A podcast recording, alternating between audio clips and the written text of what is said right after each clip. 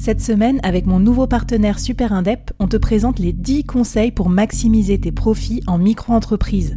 Des conseils pour maximiser tes gains, mais surtout éviter les boulettes administratives. Autant te dire que ça m'aurait plu d'avoir quelqu'un qui me donne ces conseils-là quand je me suis lancée. Je te mets le lien vers ces 10 conseils pépites et un petit cadeau qu'on te réserve avec Super Indep en description de cet épisode.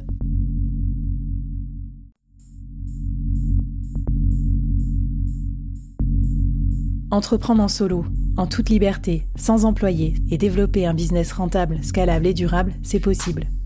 Je suis Flavie Prévost, ex-dirigeante devenue solopreneur et créatrice du premier incubateur de solopreneurs en France. Avec ce podcast, j'ai voulu créer le board que j'aurais aimé avoir à mes côtés quand je me suis lancée en solo. Un board composé des meilleurs experts, disponible chaque semaine gratuitement à mon micro pour te donner des super conseils et te mettre au défi. L'épisode va commencer je te préviens, ça va vite. Alors n'oublie pas de t'abonner à la newsletter pour recevoir les bonus.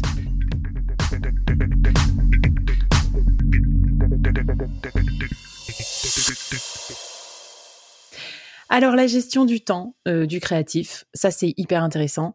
Euh, il y a plein de temps morts entre guillemets qui sont pas des temps morts, qui sont utiles à la création. Il y a plein de temps obligatoires et utiles que le client ne valorise pas toujours. C'est quoi le temps du créatif? Comment on peut vendre ce temps? Est-ce qu'on peut toujours le vendre d'ailleurs? Quelles sont tes logiques euh, TJM ou un pricing différent au livrable, au projet? Raconte-nous un peu comment on peut s'en sortir dans, en tout cas, être rentable niveau temps investi versus argent gagné.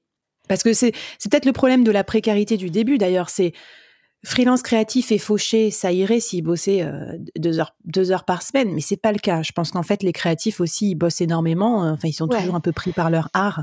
Donc, euh, comment on fait pour s'en sortir? Je pense que c'est un des métiers dans lequel on travaille le plus et euh, ça se voit pas peu de gens euh, le pensent parce qu'encore une fois, il y a tout un cliché aussi autour des, des artistes euh, très euh, peut-être trop chill. en réalité, c'est des, des, métiers dans lesquels on travaille énormément. je pense que le métier dans lequel on travaille le plus et qui est le moins bien payé, c'est l'illustration.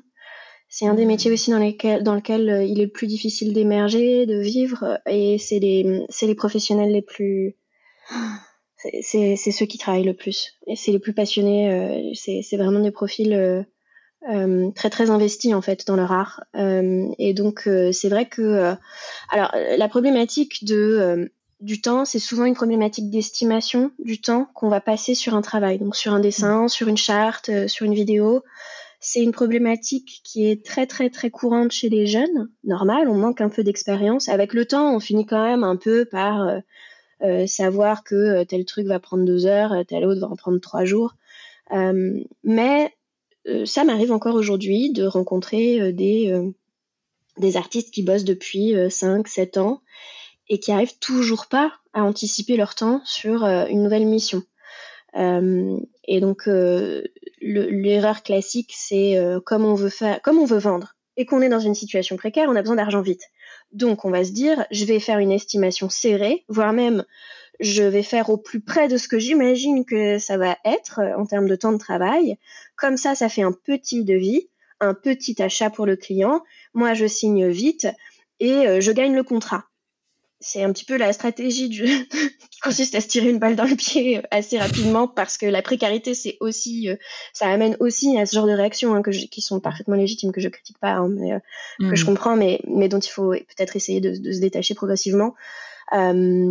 À titre d'exemple, euh, quand je me suis lancée comme DA, je me suis euh, rendu compte euh, que, en fait, au début de mes contrats, je, ne comprenais pas parce que ça se passait bien, mais j'avais le seum. J'avais, j'avais trop le seum et je savais pas expliquer pourquoi j'étais frustrée et en colère comme ça. Mais j'avais l'impression que ça se passait jamais bien, alors que les clients étaient contents. Hmm. J'ai fini par noter mon temps et j'ai compris qu'en fait, ma problématique, c'est que j'avais beaucoup trop donné pour le prix que je vendais. Je, moi, je me suis rendu compte que je facturais un tiers du travail réel. Ok. Donc tout ce travail invisible, invisibilisé, quoi. Pas, pas ouais, par moi-même en plus. Hmm. Par moi-même. Alors évidemment, il y a, y a, aussi ce moment où euh, tu sais pas négocier, le client te dit c'est trop cher. Euh, bon, bah, premier réflexe, tu paniques, tu sais pas faire. bon, bah, d'accord, ok, je baisse mes prix. Euh, je baisse mes prix, mais je baisse pas le temps que je passe dessus. Hmm. Donc forcément, bah oui, je me retrouve à travailler à perte. Et euh, à partir du moment où j'ai fait x3, sur mes devis, ça s'est beaucoup mieux passé pour moi. Hmm. J'ai aussi changé de clientèle parce qu'évidemment, euh, la clientèle qui est prête à payer un tiers, c'est pas celle qui est prête à payer le plein pot. Euh, et, plus tu te fais payer cher, de toute façon, enfin cher entre guillemets, hein, plus tu te fais respecter. Ça, c'est la triste vérité c'est terrible, c'est sûr. Mais à ceux qui veulent faire du freelance for good et tout ça, c'est ce que je leur dis. Je leur dis, ben, en fait, euh, faites-vous payer le juste prix et puis faites des missions pro bono pour des sujets qui vous tiennent à cœur ou à, des prix bradés, mais parce que vous l'aurez choisi, en fait, euh, sur certains clients. Et comme ça, vous pourrez vraiment discriminer par rapport au pouvoir d'achat du client réel, la start-up à impact qui se lance versus le grand groupe. Parce qu'il n'y a pas de raison que publiciste paye au lance-pierre euh, et euh, enfin tu vois ce que je veux dire ah, c'est souvent les grosses agences qui payent le moins bien hein. on joue vachement sur euh, la réputation le nom parce que ça fait bien quand même mm. d'avoir travaillé pour je ne citerai pas de nom mais vous le saurez alors qu'en réalité purée c'est quand même ces boîtes là qui ont qui ont du pouvoir d'achat aussi enfin je veux dire mm, clairement euh, intéressant d'ailleurs, euh, euh, donc changer vos prix, ça vous fera changer de client. Et d'ailleurs, le freelance créatif, il est souvent pris entre le marteau et l'enclume parce que vous êtes souvent des prestataires et donc dans ces agences et tout ça. Donc ça, c'est pas bon aussi quand même. Dans un portfolio équilibré, tu tu conseilles quelle partie en direct et quelle partie avec agence? Enfin, tu vois, d'une certaine manière, je me dis, faut pas non plus être dépendante que de faire que du travail en agence. C'est clair. ouais, je suis complètement d'accord avec ça. Alors,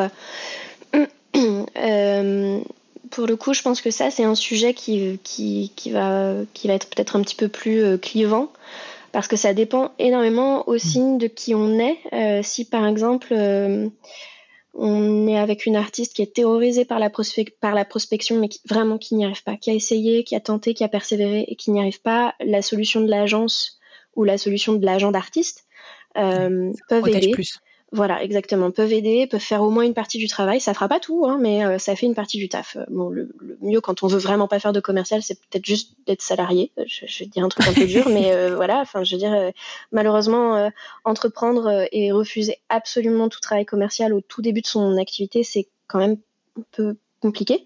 Mm. Euh, moi, je conseille d'avoir 3-4 agences dans sa poche, dans son carnet d'adresses, à qui on demande des nouvelles et à qui on en donne régulièrement. Il euh, faut se faire pote avec les chefs de projet, c'est eux quand même qui mm. vont t'appeler hein, euh, pour, pour du contrat. Et l'agence, je considère que c'est un outil pour patcher les creux d'activité, de la saisonnalité du marché. les créas anticipent pas beaucoup cette saisonnalité-là, alors que pourtant ils en payent pas mal les conséquences. Mm il y a, c'est, ce qui est assez particulier avec la saisonnalité du marché sur le, sur le marché de la com et de la créa, c'est qu'en fait, euh, il y a un côté tout ou rien. L'hiver, hmm. c'est tout ou rien.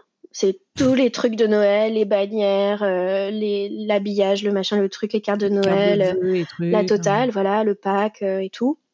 Ou rien parce que plus de budget, c'est fini, hmm. finito presto. pareil pour l'été. Euh, il y a des. Alors, août, c'est quand même plutôt calme, mais euh, on peut bosser très intensément en juillet, par exemple. Ça, euh, ça arrive très souvent. et c'est une affaire aussi de clientèle. Il faut bien choisir sa clientèle. mais la saisonnalité, des ça complémentaires qui vendent des combis de ski et des maillots de bain. Ouais, c'est ça, exactement. Non, mais en vrai, il y a, y, a, un peu de ça. Bah, c'est sûr que euh, quand t'aimes euh, quand t'aimes bosser sur euh, du pack, va chercher de la food pour la Saint-Valentin, pour Mardi Gras, pour machin, pour truc. Enfin, tu vois, t'as as plein de petites occasions.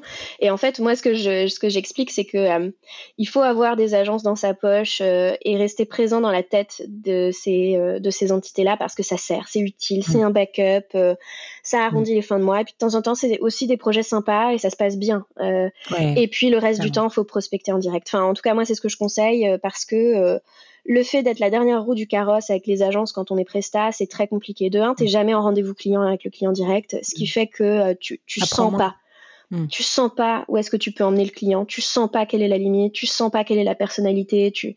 Il y a quand même énormément de, langage paraverbal euh, qui t'aide dans ta création, qui t'aide dans, dans, dans, ah, c'est sûr. Dans la stratégie que tu vas employer pour emmener le client quelque part. Parce qu'en fait, le client, il a des contraintes très commerciales et la créativité, c'est l'antithèse de la contrainte commerciale. C'est justement sortir des sentiers battus. C'est de pas rester dans un discours lisse, corporate, sans aspérité. L'idée de la mm. créativité, c'est quand même de t'emmener dans un champ pas très exploré, original, mm. fun, inattendu. Or, le client, mm. il sait pas faire ça. Donc, tu as quand même besoin de sentir jusqu'où tu vas pouvoir l'embarquer avec toi quand tu es la dernière roue du carrosse, ça, tu le sais jamais. Et puis, tu es complètement tributaire de la gestion de projet euh, de l'agence, qui elle-même ne sait pas dire non à ses propres clients. Et du coup, va être charrette tout le temps, ouais, c'est sûr. Voilà.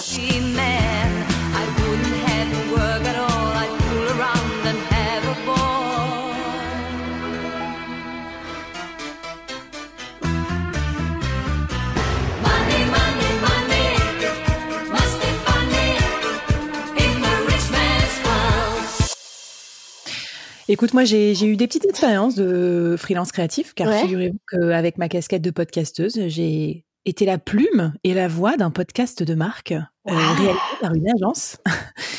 avec un média, donc avec trois parties prenantes, et ben je peux te dire que ben, j'ai bien bossé. Hein. J'ai été euh, pas super bien payée. Mais quand bah, même, j'ai vu aussi, euh, j'ai vu, euh, ben ouais, euh, en même temps la, la valeur de la création, comment ça s'est passé, le travail avec l'agence, tout ça. Mais bon, bref, la gestion du temps, puisque on en revient là.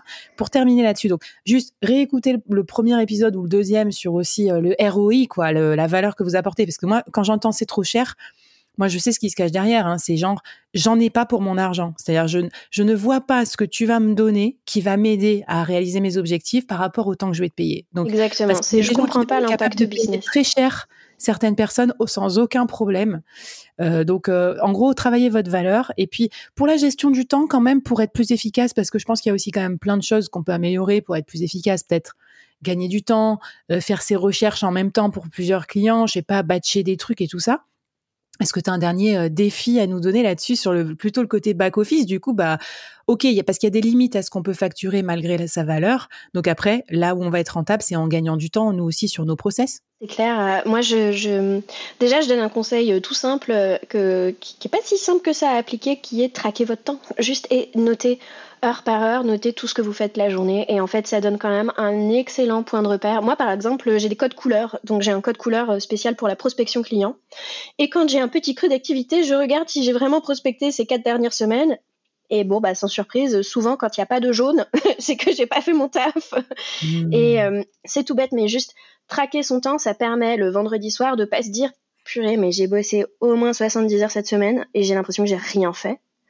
Et la bah, deuxième chose. Euh, mmh. je, pardon, sur le time tracking, moi, c'est l'exercice que je fais faire à tout le monde dans l'incubateur solopreneur. Je fais time tracker selon les quatre piliers euh, de la scalabilité. Donc, euh, la vente de temps, donc tout ce que tu fais en mission facturable, pour pas en faire trop, parce que si t'en fais trop, tu pètes un câble et tu prospectes plus et tout. La partie média, c'est-à-dire prendre le temps de retransmettre ce que vous faites à vos clients, euh, votre portfolio, euh, votre newsletter, donner des nouvelles, poster sur LinkedIn ou Instagram ou Behance ou je sais plus ce que c'est, vos réseaux. la partie produit, est-ce que je passe assez de temps à améliorer mes process, à productiviser, à créer des, un produit scalable? Et enfin, la partie communauté, est-ce que je vais bouffer avec un pote créatif qui est plus expérimenté que moi pour me donner des conseils? Est-ce que je vais au réseau du truc de start-up, de machin, où il y aura mes clients? Donc, euh, je, souscris plus un, plus un sur le time tracking, même si j'avoue, c'est chiant. Vous n'êtes pas obligé de le faire pendant une année aussi, vous pouvez le faire pendant un mois pour vous donner une idée, puis après recommencer un peu plus tard. Quoi. Ouais, en vérité, je pense que le plus dur, c'est justement le premier mois, parce qu'en fait, euh, tu, tu, mets du temps quand même à prendre cette habitude-là, et euh, au début, bah, il y a des petits ratés, il y a des oublis et tout. Au bout d'un mois, honnêtement, ça y est, quoi, c'est bien rentré, et donc c'est plus coûteux. comme ça l'était avant. Et, et, en fait, moi, une fois qu'on a fait le tracking du temps, je, je propose un, un exercice qui s'appelle le tableau d'anticipation du temps. Euh, enfin qui s'appelle comme ça parce que je l'ai appelé comme ça, hein, c'est pas voilà. en gros, tu, tu vas pour une mission, tu vas décomposer la mission.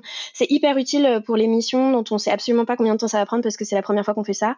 Mmh. C'est on prend la mission, on la décompose autant que possible en micro tâches et ces micro tâches on les décompose encore de sorte qu'on est capable de dire ça, je pense que ça peut prendre à peu près tant de temps. On l'inscrit dans un tableau. Bah voilà, euh, ça euh, telle tâche tant de temps, telle tâche tant de temps, telle tâche tant de temps dans mon anticipation on traque le temps, on note mmh. bien, et une fois qu'on a terminé la mission, on fait le bilan, on calcule. Est-ce que je suis à plus euh, deux heures? Est-ce que je suis à plus trois jours? Est-ce qu'en fait j'ai carrément, j'ai carrément surestimé le temps que ça me prenait? Et en fait, ça me prend vachement moins de temps et j'ai été hyper rentable sur ce projet. Et ça, c'est très cool. Euh, et ça permet de connaître son propre biais d'interprétation du temps. Moi, je le connais. Hein. Je, je sous-estime euh, quatre ou cinq fois le temps que ça va me prendre de faire les choses. Voilà, moi je fais x3 sur tout ce que j'estime être vraiment une excellente estimation. Trop bien. Bah, calculez votre, votre coefficient de.